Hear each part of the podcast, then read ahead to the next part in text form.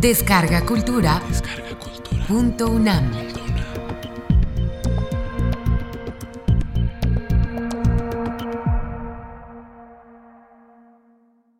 La melancolía y sus ecos musicales. Curso impartido por el doctor Roger Bartra durante el mes de octubre del 2011 en la sala Carlos Chávez del Centro Cultural Universitario. Módulo 2. Primera parte. La melancolía y la enfermedad erótica en Hamlet y Don Quijote. Hoy va a girar de nuevo, pero desde otra perspectiva, la charla en torno a esta peculiar relación entre la melancolía y la enfermedad erótica como una forma peculiar de amor desgraciado, etc. Voy a utilizar como punto de apoyo dos grandes ejemplos de personajes literarios. Uno es eh, Hamlet y el otro es eh, El Quijote.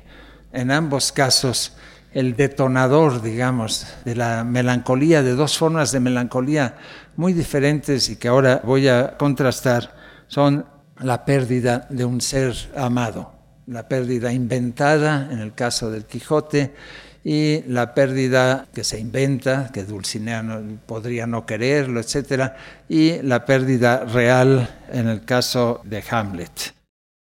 Yo creo que estos dos elementos son muy característicos de esta situación peculiar en las cuales la melancolía es detonada por la pérdida del objeto amado. Yo diría que además de estas dos obras, yo diría que hay otra más, que hay tres grandes obras del siglo XVII, de los albores de la modernidad, que pueden considerarse como las grandes obras, los grandes monumentos de la melancolía en la Edad Moderna.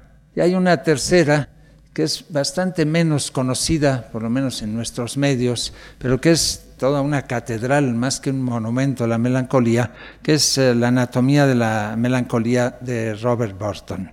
Estas tres obras me parecen a mí las piezas fundamentales que permiten entender muchos elementos de la cultura melancólica que se va a desarrollar después. Son obras fundamentales. La obra de, Robert Burton es un ensayo Robert Burton era un inglés que publicó entre 1621 y 1624, escribió La anatomía de la melancolía, un ensayo enorme de más de mil páginas. Cada edición iba agregándole más y más. Es un libro complejo de leer, no es fácil de leer, además está plagado de citas en la versión original no traducidas, citas en griego, en latín, en alemán, en francés, etc. Es una eh, verdadera, una catedral, un gran ensayo que de hecho en el fondo, eh, de una manera clara, fue escrito para rendirle culto a la melancolía. En ese sentido, es un gigantesco tratado para exaltar la melancolía y acaso provocarla. De hecho, más de una tercera parte de este larguísimo ensayo está dedicada a la melancolía erótica justamente, a todas aquellas situaciones en las cuales la pérdida del objeto amado constituyen la causa o por lo menos el desencadenante de la condición melancólica. Yo creo que aquí podemos observar justamente en estas dos obras el contraste entre la cultura de la tradición protestante, característica de la Inglaterra del siglo XVII, y la cultura católica de la misma época en España. En el caso del Quijote tenemos la expresión de una imitación de la locura. En lugar de, digamos, eh, una imitación de Cristo, el Quijote se propone imitar la melancolía. Es un personaje triste, sí, pero es un personaje con una tristeza artificial, es una melancolía mimética claramente hay un fingimiento ahí de la melancolía y hay ese típico juego barroco de simulaciones.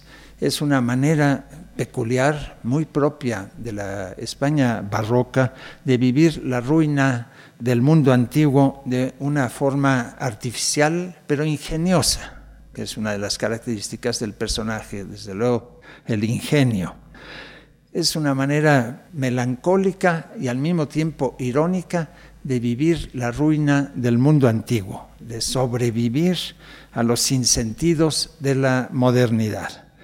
Es una melancolía del sur, meridional, digamos, melancolía católica, ante un mundo sobre el que hay que tomar decisiones constantemente. Quijote es un personaje que está constantemente andando, está viajando, está cambiando de lugar y está tomando decisiones constantemente.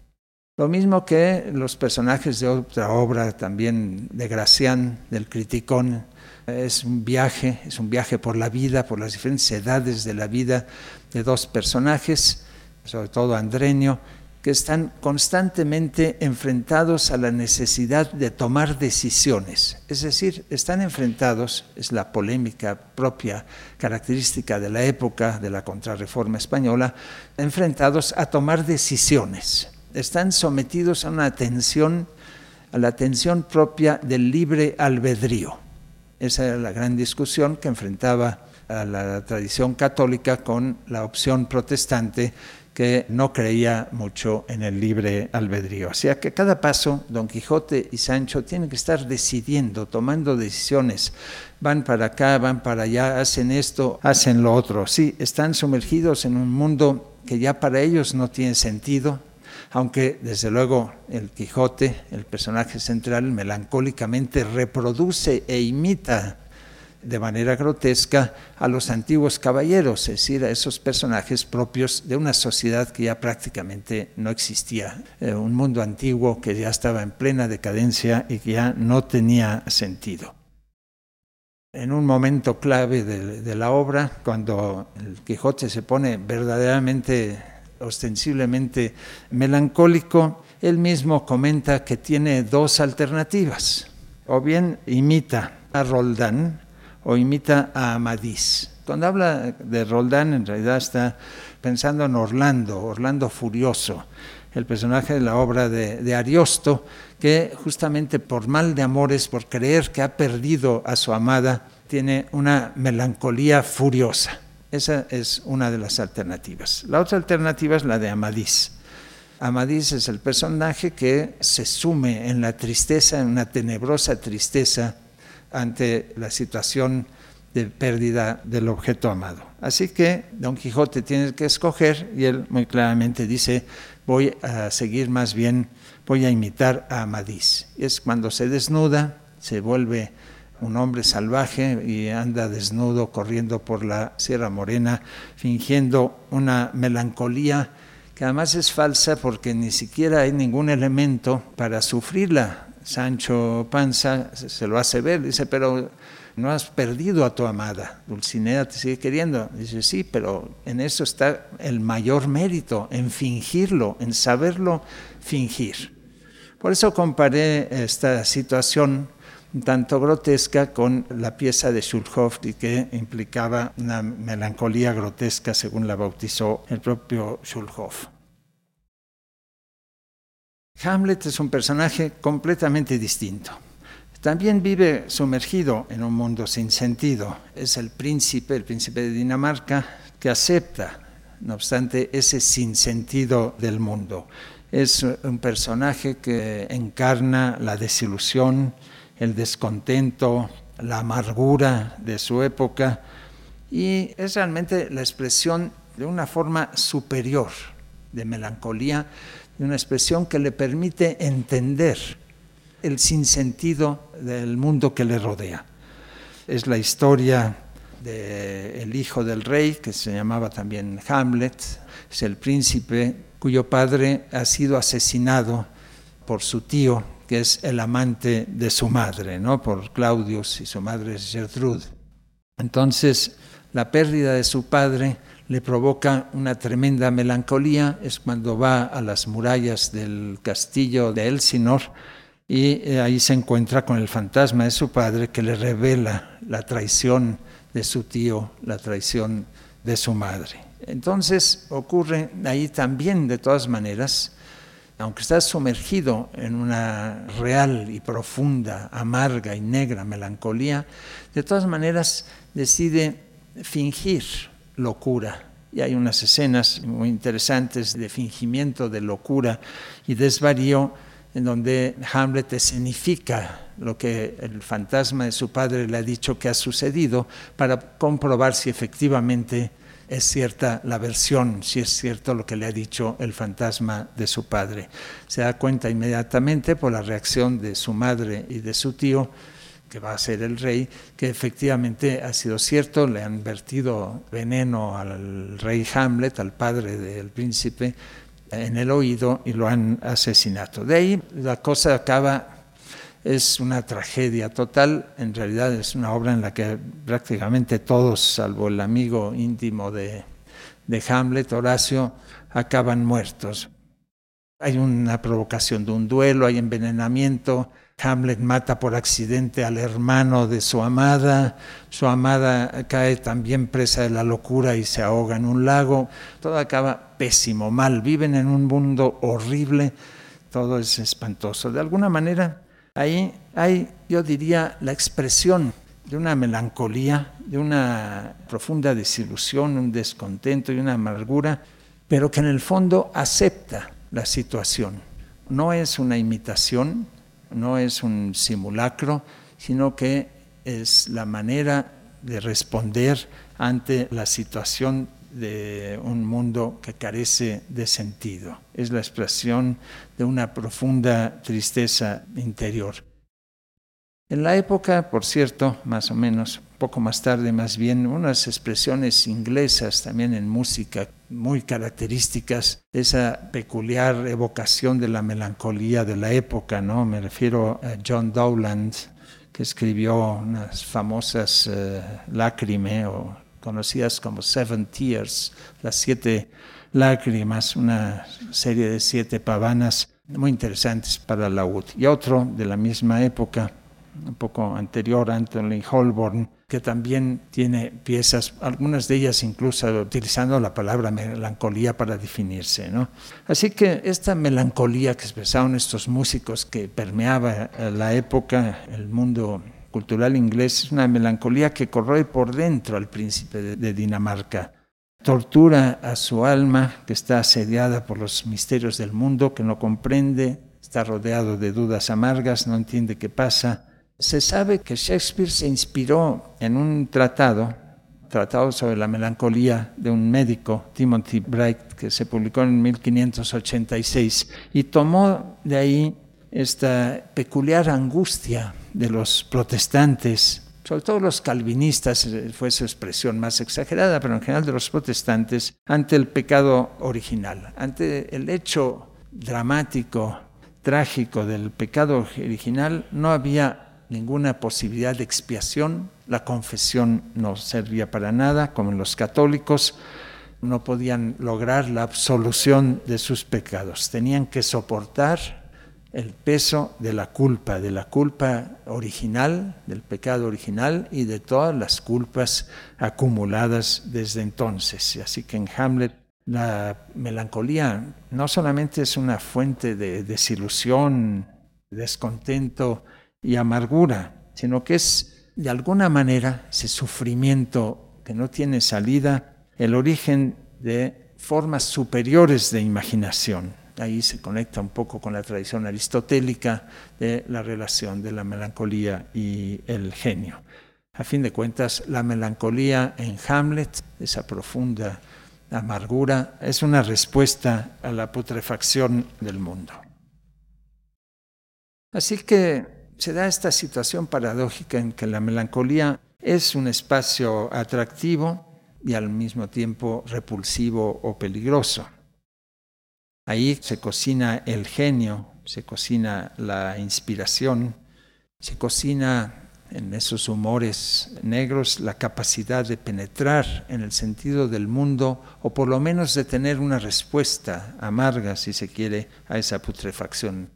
También es la posibilidad para establecer una relación directa con la divinidad, con Dios, y desde luego cada vez más claramente la melancolía, y eso es algo en lo que es profundamente moderna, es una tremenda afirmación del yo, es una afirmación de la individualidad moderna, de la sensación de formar parte de una coyuntura irrepetible, de ser una persona única que va en algún momento a desaparecer y que no se va a volver a repetir.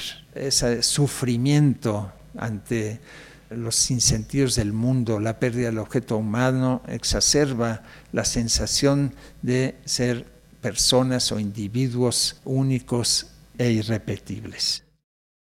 La anatomía de la melancolía, el gran libro de, Robert Burton, es en torno a este tema el gran monumento a la modernidad de la melancolía.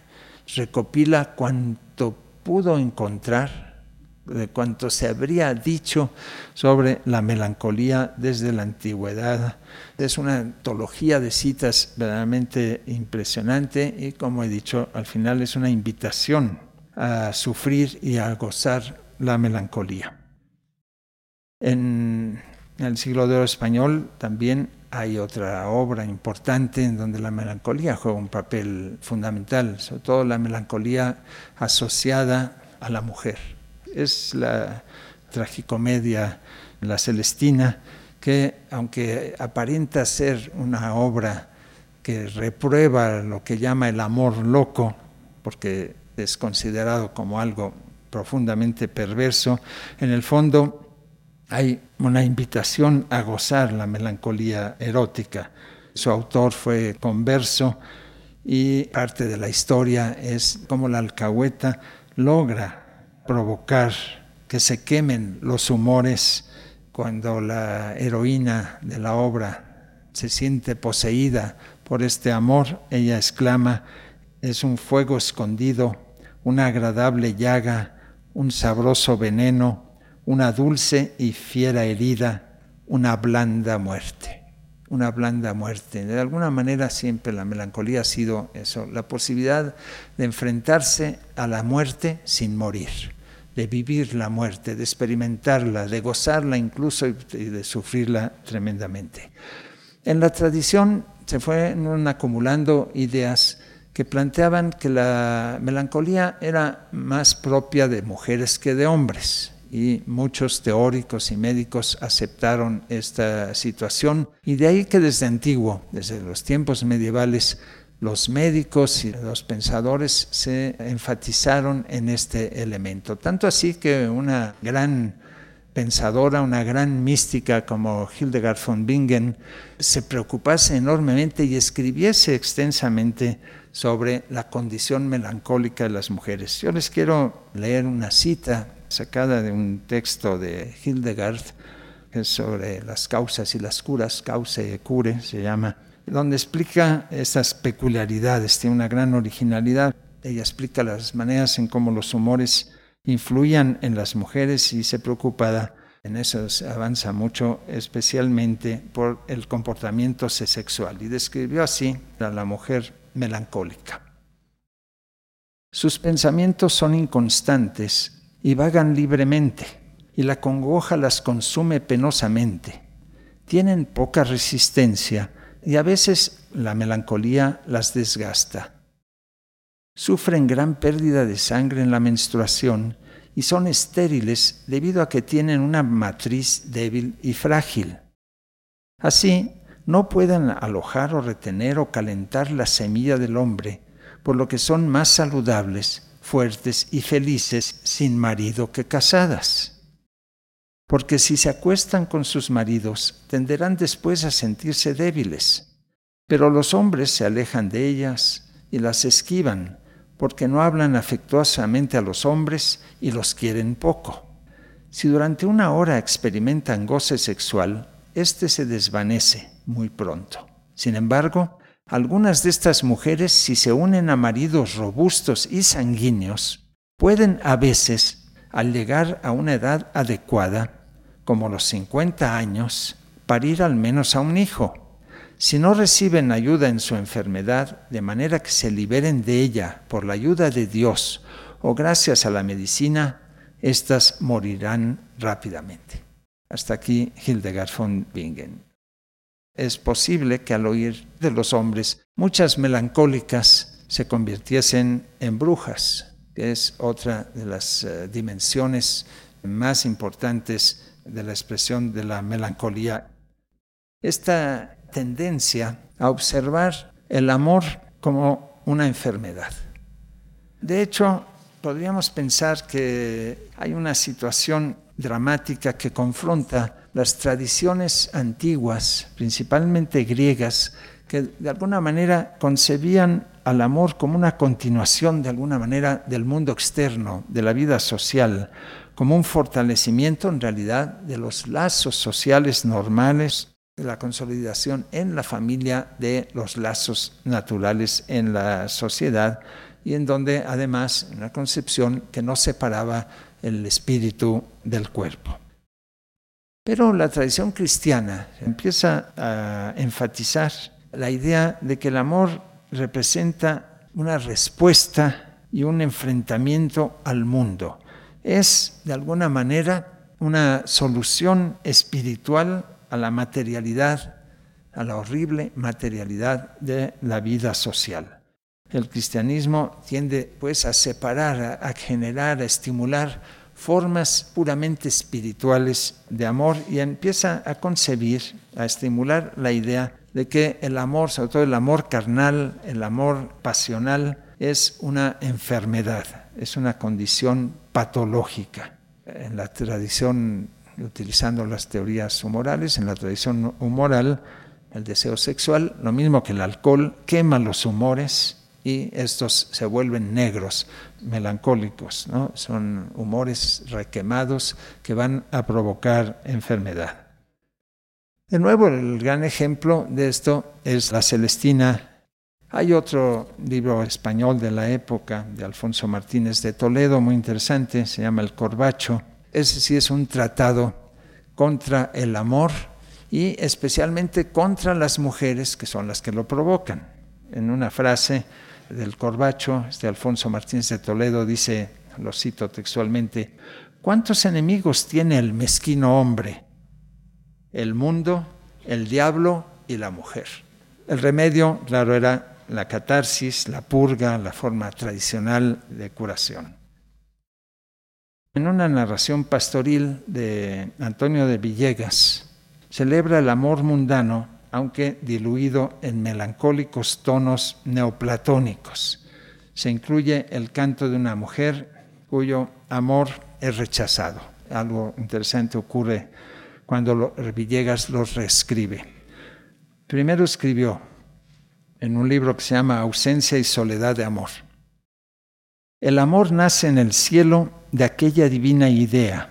Allí se engendra y recrea y de ahí llueve en el suelo las criaturas le reciben, unas a otras se quieren, sin el amor luego mueren y mediante el amor viven.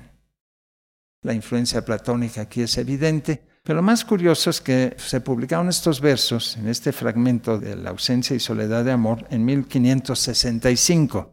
Pero en la segunda edición de 1577, esta misma estrofa fue sustituida por otra muy diferente en la que se advierte, yo diría, pues la influencia de algún médico que se metió a teólogo y que aconsejó el cambio. Esos mismos versos desaparecen y aparecen ya los siguientes. El amor y sus pasiones, aquel rabioso cuidado, es cáncer disimulado que come los corazones. Los que en sus libros escriben por vasallos de solar, tristes se pueden llamar cuando más gozo reciben. Hay un viraje total, el amor aquí ya aparece claramente como una enfermedad. La divinidad del amor terrenal es sustituida brutalmente por la idea de un cáncer devorador y que es muy peculiar.